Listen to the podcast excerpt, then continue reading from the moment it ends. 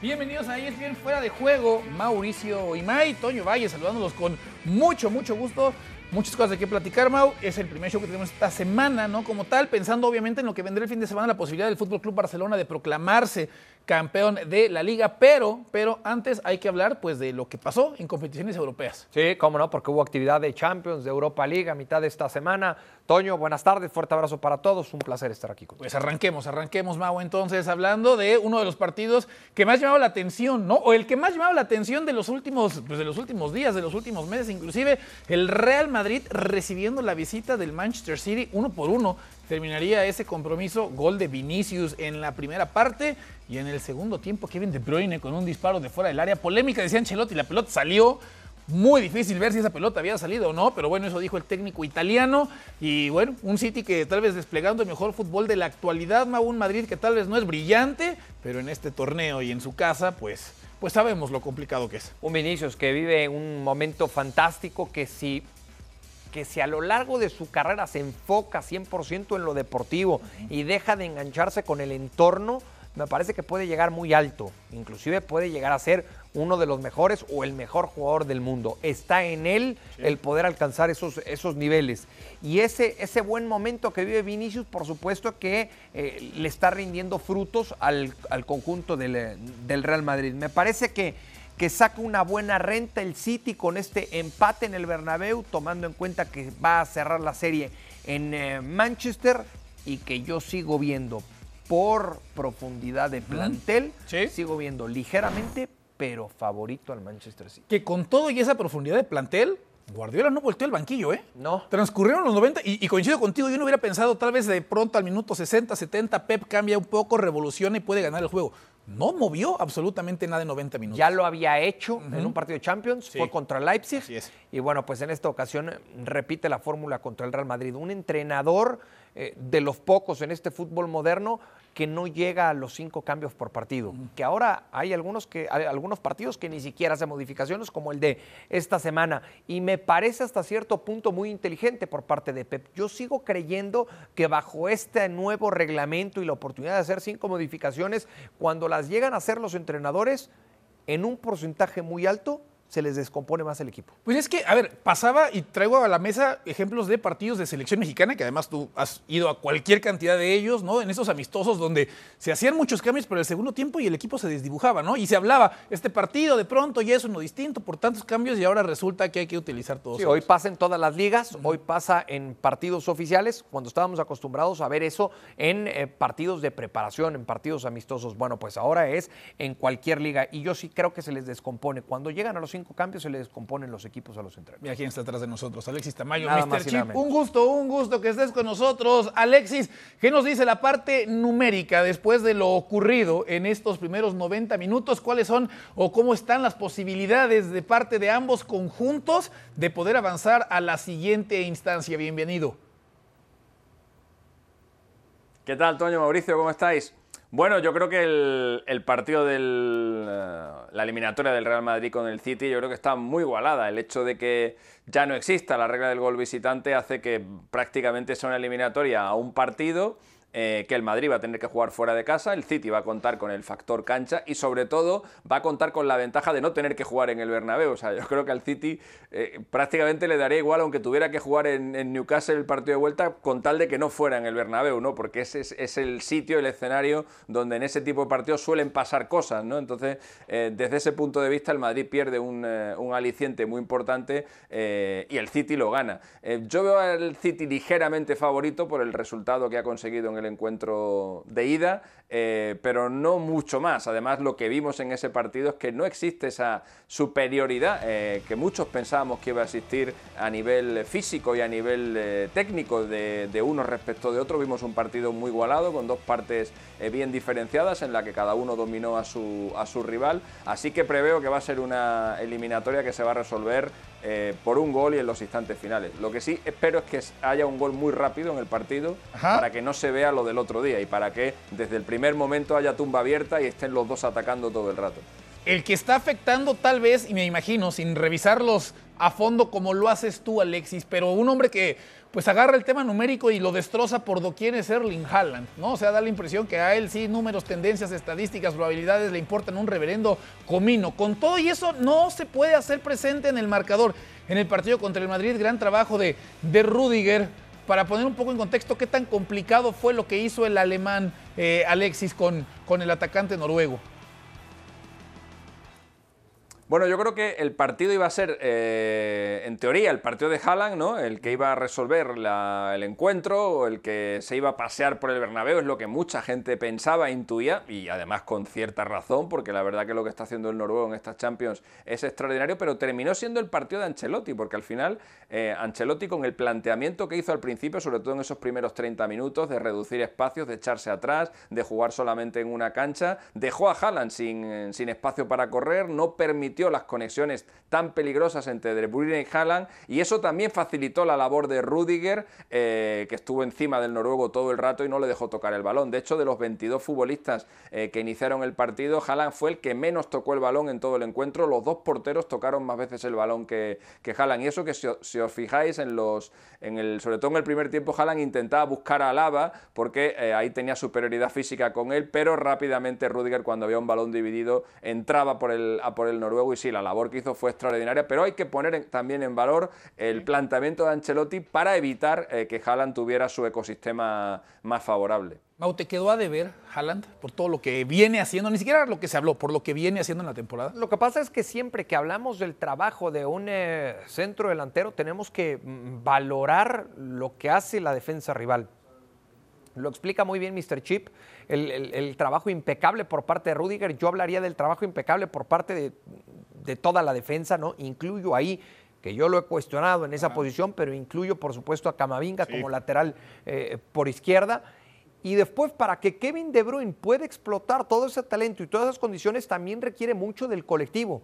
Y el colectivo tampoco es que le haya generado oportunidades a, Erling Holland. Hay un muy buen pase para Erling Holland en esa barrida impecable eh, por parte de Alaba. Alaba, sí, Alaba que, que, si no barre de manera tan oportuna, seguramente esa jugada terminaba en gol. Y me parece que es de las muy pocas jugadas, de los muy pocos balones que tiene dentro del área del Real Madrid Erling Holland. Si le vuelve a plantear el partido de la misma manera Ancelotti y el Real Madrid al Manchester City en la vuelta, me parece que la tarea va a ser igual de complicada para el noruego. Pero justo por eso que mencionas, Mau, por eso que decías, ¿no? De no se generaron tantas oportunidades. ¿No es todavía más de cuestionar el tema de Pep y ahí estaba Foden, ¿no? Y ahí estaba Marés. por pensar en opciones ofensivas que ha utilizado mucho en la temporada. Por, supuesto, claro. Yo creo que. Yo creo que el técnico llega un momento que sí tiene que sacudir al grupo, sobre todo si no estás encontrando el resultado. Ahora, creo que en el fondo, para Pep Guardiola, el irse con el empate era un buen negocio. Con todo y lo que estaba jugando actualmente el City. O sea, yo, entiendo desde la parte de lo que dice el librito. Porque Guardiola dice, voy haciendo vieja la eliminatoria porque en mi casa soy más fuerte y ahí lo voy a ganar. Seguramente, si hubiera sido la inversa, si le hubiera, si, le hubiera tocado cerrar en el Bernabéu, hubiera hecho alguna otra modificación, hubiera arriesgado más y hubiera buscado el resultado en el, en el capítulo de ida. En esta ocasión, a diferencia de lo que sucede la temporada anterior, le toca cerrar en casa. Nos adelantamos un poco para lo que va a ser el duelo de la próxima semana. Alexis, ¿por dónde ves tú las claves de esos posiblemente más de 90 minutos o simplemente 90 minutos y definir esto y tener ya un, equipo que vaya a estar en la final? Bueno, yo creo que el planteamiento del Real Madrid va a ser, eh, va a ser bastante parecido. Eh, va a esperar al, Manchester City, probablemente le entregue el balón, aunque eh, hay un factor a tener en cuenta que yo creo que también condicionó el hecho de que el Madrid fuera tan defensivo en la primera media hora del partido, y es que el Madrid venía de jugar una final de la Copa del Rey con los mismos jugadores que estaban enfrentándose al Manchester City y que no había eh, gasolina suficiente para aguantar 90 minutos a revienta caldera, con lo cual el Real Madrid eh, optó por eh, intentar, eh, como decía, estar ahí, estar juntitos, estar atrás y no conceder demasiadas oportunidades, no sufrir mucho y luego ya en el segundo tiempo sí intentaron aprovechar eh, eh, más los, los, espacios que dejó el City, y cuando se vio con la guillotina encima de la cabeza, pues evidentemente no fue tan agresivo como en el primer, como en el primer tiempo. aún así, en, el, en este segundo partido el Real Madrid va a llegar totalmente descansado, con ocho días, sus jugadores, el Madrid no va a jugar, no va a poner a ningún titular este fin de semana contra el Getafe, con lo cual la situación se va a invertir porque eh, Guardiola sí que se juega mucho, eh, está, peleando la Premier con el, con el Arsenal y sí este fin de semana tiene un partido importante y ahí yo creo que el Madrid a lo mejor es un poquito más atrevido de lo que fue en el Bernabéu, pero no espero mucho más eh, del comienzo del encuentro. Es lo que comentaba antes, esto solamente se puede convertir en un tiroteo si alguien marca rápido, como por ejemplo pasó el año pasado. Acordaros el gol de De Bruyne a los dos minutos, luego marcó el City el segundo y aquello acabó con siete goles. Es la única forma, creo yo, de que el partido sea vistoso para el espectador que, alguien marque muy pronto. Si no, se va a parecer bastante a lo del otro día. Antes de cambiar de serie, para ti, ¿dónde están las claves de los próximos 90 minutos? Uf, qué, interesante. En, en que el Madrid pueda repetir ese, ese buen orden defensivo como, como lo tuvo en el partido de ida el que nulifique como nulificó a, Erling Holland durante los primeros 90 minutos. Y para mí, del otro lado, debe haber un, un movimiento o un ajuste por parte de Pep Guardiola. No sé si sacrificar a Bernardo o encontrarle cabida dentro del 11 siempre y cuando ponga a Riyad Mahrez de arranque. ¿Tú lo quieres ver pegado a la banda, desequilibrando? A, Riyad Mahrez me parece que lo tiene que, lo tiene que utilizar desde el arranque, sobre todo para ir a buscar ese mano a mano con Camavinga. Claro, Yo creo que, yo creo que ahí, puede, ahí puede estar la clave de uno y otro, de uno y otro equipo. El, el, que, el que Pep Guardiola sepa que, que ya en este partido es matar o morir, y entonces sí explote todo el aparato ofensivo como lo suele trabajar también y que Carleto Ancelotti y el Real Madrid no se van a salir del guion. El partir de un buen orden defensivo, sabiendo que es uno de los equipos que a la contra te hacen más daño. Sí, sí, con Rodrigo y con Vinicius, ahí con posibilidades de obviamente liquidar la serie. Liquidada está esta ya, eh, Alexis. Inter vence 2 por 0 al Milan, ¿no? A los 11 minutos, tras los goles de Checo y Mkhitaryan pues ya ganaba el conjunto del Inter. Está liquidado ya que a qué se puede aferrar desde la parte numérica el Milan para pensar en que puede, en que puede remontar esto.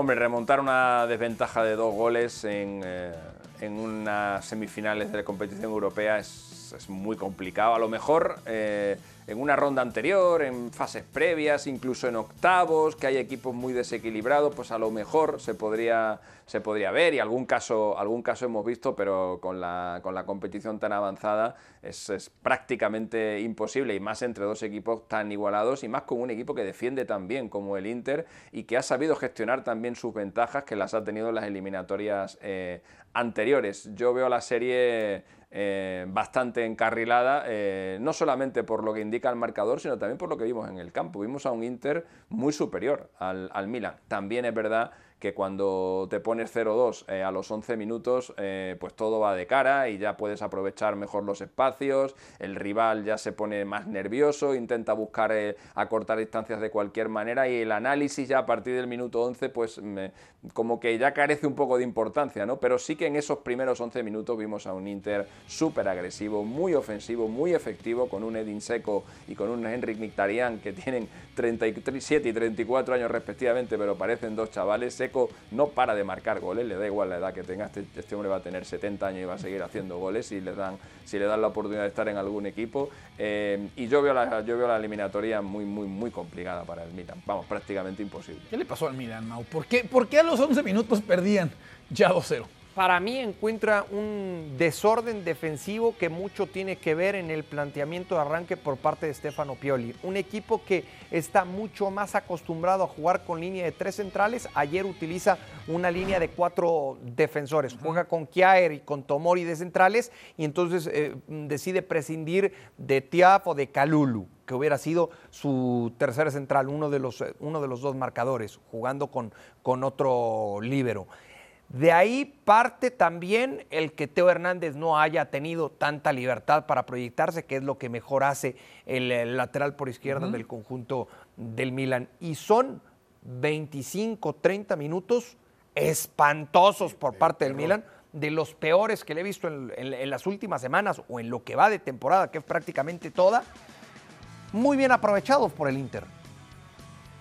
Me le voy a quitar el muy y lo voy a dejar en bien aprovechados por parte del Inter. Porque en 30 minutos, en lugar más, de ¿eh? ganarlo dos, Ajá. lo pudo haber ido ganando 13. Sí, sin problemas, sin problemas. Por Ahora, ese mano, de Edin eh, ese mano a mano de Edin Dzeko. Hombre, lo acaba de decir Mr. Chip y muy bien, va a llegar a los 70 años y va a seguir haciendo goles. Es increíble que ayer el mano a mano con Mañá, si bien es cierto, el achique de Mañá es muy bueno, la lectura de juego que tiene el guardameta del Milan es muy bueno, pero para la jerarquía de Dzeko era para picarle la Sí, pelota. sí, sí. O sea, si me dices de otro delantero, bueno, pues era difícil. Para Dzeko era una de esas que tienes. eh, Sí, normalmente que- de- o de que 10 van, siempre guarda 9, quieres, ¿no? ¿no? Sí, En un partido de 10 van a guardar 9. Ya decía Alexis, muy complicado pensar en una remontada. Tú verías a la posibilidad, sobre todo si no está Rafa Leao para la vuelta, ¿no? Que hemos visto lo importante que ha sido el portugués para el Milan. si Eso, no está- eh, eso también, eso también ayer fue clave. El no haber contado con Rafael Leao es un problema muscular del cual difícilmente te recuperas en tan poco tiempo. Quizás si faltaran dos o tres semanas para el partido de vuelta, te diría, van a contar con Rafael Leao. Al ser la próxima semana, no estoy tan convencido de que vaya a poder contar Stefano Pioli con, con el futbolista portugués, que para mí es uno de los mejores o el mejor futbolista que tiene el plantel del Milan. Yo lo veo muy, pero muy encaminado, por no decir liquidada la serie. Pues así entonces las cosas con las eliminatorias o cómo van las eliminatorias hasta el momento en esta Champions League. Así entonces ya decíamos 2 por 0 gana el Inter la ida como visitante, ¿no? Afortunadamente para la gente del Milan no cuenta el gol de visitante porque si no entonces sí estarían metidos en serios problemas y así el ESPN Football Index para avanzar a la final, ¿no? City y el Inter claros favoritos para poder avanzar a la siguiente instancia. Alexis, Sevilla y Juventus se miran empatando un gol. Qué cerca, qué cerca estuvo el Sevilla de llevarse el resultado, pero después Gatti, ¿no? En una serie de pues remates de cabeza, ¿no? Hasta tres ocasiones diferentes, en tres ocasiones diferentes toca la pelota con la cabeza del equipo de la Juve, la mandan al fondo, al fondo de la portería y la serie termina empatado, o el juego termina empatado uno por uno. ¿Qué te parecieron estos 90 minutos del Sevilla Juve? Sí, es realmente, realmente sorprendente que eso, en la jugada final del partido, un equipo que defiende tan bien como el Sevilla desde que llegó Mendilibar permita tres toques de cabeza del rival dentro del área. Es, eh, es una cosa insólita, pero así es como ha llegado ese gol de, Gatti, el primer defensa que marca un gol para la Juventus en una semifinal europea desde que lo hiciera Sergio Porrini a mediados de los años 90. eh, y ha sido un partido eh, que me ha recordado mucho al, de, al del Sevilla en Old Trafford. Eh, pero al revés, eh, el Sevilla estuvo a merced del Manchester United todo el rato, pero al final encuentro encontró la grieta y consiguió empatar el partido y hoy ha sido, hoy ha sido diferente. El Sevilla yo creo que aquel día contra el Manchester United encontró esa, ese punto de, de- de autoconfianza que necesitaba y por eso hoy ha salido a por la Juve. Desde el minuto uno eh, ha sido muy superior en el primer tiempo. Eh, creo que la, la ventaja que ha, que ha conseguido ha sido incluso ex- exigua y ha podido conseguir incluso dos goles de, de diferencia. Eh, ha vuelto a marcar en Nesiri. Eh, lo de Nesiri es, es- es increíble. Eh, este hombre ha vuelto con las pilas cargadas del, del Mundial. Lleva 16 goles desde entonces. En, eh, en las cinco grandes ligas europeas solamente hay cuatro jugadores que este año han marcado más goles que él en todas las competiciones. Uno es Haaland, 24 goles. El otro es Benzema, 21. Luego está la cassette, 18, pero claro, las estadísticas de la cassette están un poquito en- en- engordadas porque el otro hizo 4. y Osimen, 18. Ya luego está ahí rápidamente, y, y Rashford, perdón, 18, y luego ya rápidamente está ahí en Nesiri, que además está haciendo goles eh, importantísimos. Aún así, eh, creo que el Sevilla eh, en esta competición es un equipo eh, muy sólido. nunca ha sido eliminado en semifinales de la, de la Europa League y en el partido de vuelta la Juventus se va a encontrar una caldera enorme en el Ramón Sánchez Pizjuán. Temporada tan rara, Mau, tanto para Sevilla como para Juventus, ¿no? Si uno revisa lo que ha sido para los dos en la cancha y fuera de la cancha, Les ha pasado de todo. de todo. Les ha pasado de todo y han pasado por todos los estados de ánimo posibles. sí. ¿no? Eh, la Juventus con aquella famosa sanción de los 15 puntos y después que no, que siempre no, que recuperas los 15 puntos, que la sanción no se aplica. Eh, cuando se da cuenta de haber estado en algún momento de la temporada con cierto riesgo de caer a la zona del descenso o a la, o a la zona de las posiciones de descenso, bueno, pues de repente se da cuenta con 15 puntos más que está en posiciones de Champions. Ajá.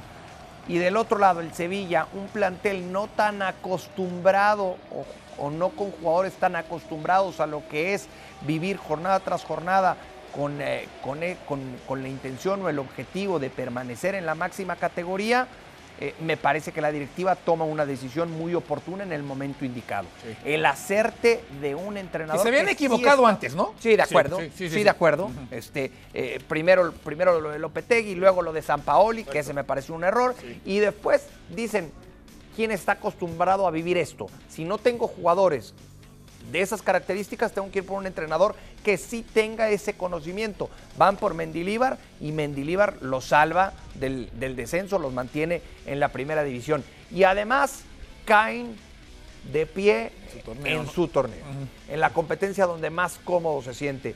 Me parece que hoy, si bien es cierto, debe quedarse con una mala sensación porque le empatan al 97, eh, debe entender en el fondo que tiene todo para liquidarlo en su casa. Sí, sí, sí, Mendilíbar. Y con esta llegada, el Sevilla, que ha perdido uno de los últimos 10 partidos. Así de drástico ha sido, ¿no? El recomponer el camino. Mau, tú hiciste este partido, el de la Roma Sí. y el Bayer Leverkusen. ¿Qué te pareció? Bueno, primero que el alumno le aprendió de manera perfecta al maestro la Pero no, filosofía. suele, pero ¿no? no suele jugar así el alumno. El alumno no sé Sí. si, se si se te terminó imponiendo la presencia del, del maestro. Estoy de acuerdo que no suele jugar así, Ajá. pero hoy sabía que enfrente, si le jugaba de otra manera, se lo podía comer. Sí. Entonces dijo, le voy a jugar como, co- como él me va a jugar. Ajá. Y entonces cuando, cuando la Roma tenía la pelota, todo el Bayern Leverkusen replegado y esperaba en propio campo.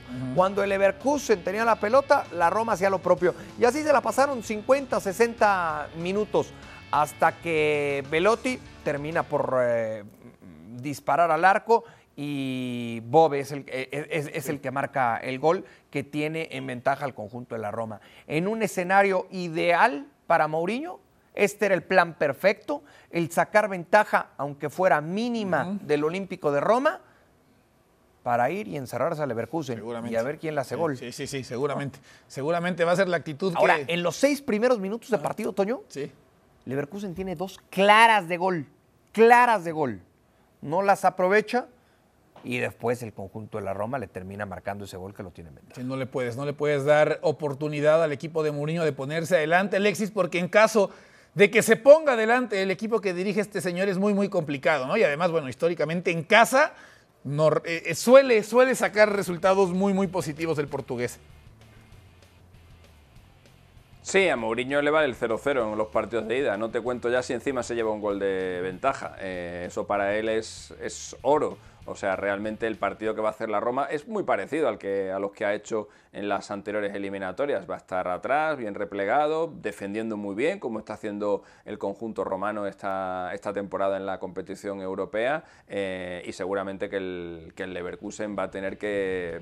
Xavi Alonso, sobre todo, va a tener que darle mucho a la cabeza para ver cómo romper esa malla que le va a montar Mourinho. Por cierto, una, una reflexión de esta competición. Eh, están en semifinales el Bayer Leverkusen, que viene de la Champions. Sí. Está en la Roma, que no se clasificó por Serie el año pasado y que se clasificó por haber ganado la, la Conference. Y están eh, los, otros, los otros dos equipos, son otros dos equipos que vienen también de la Champions, la Juventus y el Sevilla. Es decir, va a ganar la Europa League un equipo pues, que, que- que no tenía que estar disputándola. Eh, y además se está pasando mucho últimamente. Eh, estamos en una. estam- en- en la Champions, que se llama Liga de Campeones, ya, ya compiten campeones y no campeones. O sea, las competiciones europeas son muy extrañas. No sé si pensáis lo mismo, pero de aquí 20 años atrás esto, es- esto era inimaginable. Y con los cambios que vendrán más adelante, Alexis, prepárate. Y ya decía Mourinho, ¿eh? ya decía Mourinho, pues no es que no merezcan ¿no? llegar a la final estos equipos que ya mencionabas, pero pues nosotros estamos aquí desde el principio. Porque otros fueron llegando porque no pudieron cumplir con el torneo que inicialmente se les había encomendado. Pero pues así son las reglas y ahora obviamente hay que, hay que respaldar en el terreno de juego o en la cancha hay que ganarse el boleto a la final. Ya revisábamos los partidos de ida de los diferentes eh, o de las competiciones europeas, ¿no? Revisamos Conference League, pero sí vimos Champions y vimos Europa League. Mau, después de revisarlos, tu pronóstico para los equipos, arrancamos con Champions que se meten a la final. Manchester City contra Inter. Ok, ok. O sea, aprovecha el, el City y la localía Sí. y, el, y el Inter no deja escapar la, la ventaja que tiene. Es que veo, veo al Milan capaz de marcarle gol al Inter, pero el Inter no se va a ir en blanco. Y con esa ventaja que ya tiene de dos goles por cero, me parece que es un colchón más que suficiente para, para liquidar la serie en esta vuelta. Alexis, ¿coincidirías con Mau en ese sentido? Creo que la lógica indica que sí, que van a pasar el Manchester City y el Inter, pero eh, algo me dice que el Madrid la va a volver a liar en, Manchester, así que eh, voy a ir con el, con el Madrid y con el Inter. En serio, o sea, el Madrid encuentra la manera de sacar el resultado en territorio inglés. Decía el Kun Agüero, en, una eh, cuestión que no tiene nada que ver con, lo que dominas, Alexis, como es el tema numérico ¿no? y la estadística, pero decía el Kun Agüero es que cuando juegan la Champions se convierten en Super Saiyajin, ¿no? O sea, algo les pasa a los, del, a los del Real Madrid. ¿Qué les pasa a los del Madrid? Que es el único equipo que me da la impresión que le ponemos un asterisco cada que juegue esta competencia y no lo podemos descartar. Es una cosa muy extraña. No sé si no sé si estáis al tanto también de la sección de baloncesto del Real Madrid, pero ayer, ayer consiguió una cosa muy parecida a la de la sección de, fútbol. En una eliminatoria, eh, al mejor de cinco partidos, estaban 12 estaban 2-0 perdiendo, habían perdido los dos partidos de casa, y en, y en el tercer partido estaban 15 abajo y han conseguido levantar la serie. En el quinto partido llegaron a estar 18 abajo y también la levantan. Es como un gen que se transmite por las diferentes secciones del, del club y consiguen cosas que son absolutamente increíbles. Por eso digo que la lógica invita a pensar que va a pasar el, Manchester City, pero es que con este equipo la lógica no existe, y es que ya lo estamos viendo en las últimas temporadas, cómo pasa eliminatorias eh, sin saber muy bien cómo, ¿no? El Madrid primero gana y luego pregunta, ¿no? ¿Cómo he ganado? Bueno, ahora te lo explico, pero lo primero que hace es ganar, ¿no? Entonces, no sé, tengo esa sensación de que, además vi al City muy acomplejado en el segundo tiempo, yo creo que lo del año pasado lo tienen en la cabeza todos los jugadores, incluso el propio Guardiola, y ese es un factor psicológico que puede, que puede influir mucho en el encuentro. No se arriesga bastante cuando va en contra del Real Madrid, ¿no? Pero a riesgo de quedar expuesto, me quedo yo también con lo que decía Mau, con el City y con el Inter. Lo que los tres coincidimos es que no vemos al Milan con la capacidad de revertir lo que pasó en los primeros 90 minutos. Mau, ahora en la Europa League, ¿qué final imaginas tú se va a dar? Bueno, ya decía, la vuelta en el eh, Ramón Sánchez Pizjuán le, le conviene mucho al Sevilla. Para mí, de esa llave avanza el equipo dirigido por Mendilíbar. Y de la otra, bueno, pues el panorama ideal para José Mourinho. A ver cómo le van a hacer gol en, en Leverkusen. Para mí, Roma-Sevilla la final. Roma-Sevilla, perfecto. Alexis, tu final de Europa League. Coincido, coincido, coincido. Creo que va a ser Sevilla-Roma eh, y va a ser un muy bonito enfrentamiento eh, entre Mendilíbar y Mourinho. Sí, muy vistoso, ¿no? Muy vistoso ese partido, nos lo imaginamos absolutamente todos. Vámonos a altas. No sabemos cuál es. No sé.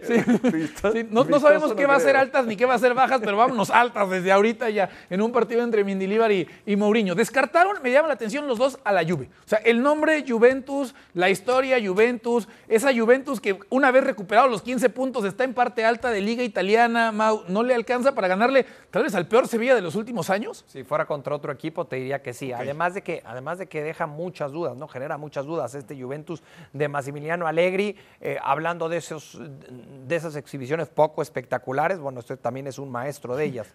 Eh, es un equipo bastante aburrido, ¿no? No digo que no cuente en el fútbol, pero no es del todo atractiva la postura de la Juventus. Para mí no, para mí no avanza para mí lo hacen Sevilla y Roma. Efecto similar, el del Sevilla en Europa League, al que tenemos con el conjunto merengue, con la Champions. Yo sí veo a la Juve. Me, rehuso a pensar que el peor Sevilla de los últimos años, un Sevilla que hace un mes estaba peleando el descenso, le alcance para avanzar a una final de Europa League. Por cierto, no se pierde este domingo la posibilidad de Barcelona proclamándose campeón de la Liga de España por ESPN Plus y por ESPN Deportes. Español de Barcelona recibiendo al Fútbol Club Barcelona. Cinco minutos antes de las 3 de la tarde, tiempo del este. Si no se ha registrado ESPN Plus, hágalo a partir de este momento y disfrute en exclusiva de la Liga de España en Estados Unidos. Mau, llegamos a la parte final de esta edición de Fuera de Juego. Un placer haber acompañado a ti y por supuesto a Mr. Chip. Igualmente, Mau. Alexis, muchísimas gracias, fuerte abrazo. Toño Mau, hasta luego, chao. Un abrazo, un abrazo y pásenla todos muy bien, gracias y buenas noches.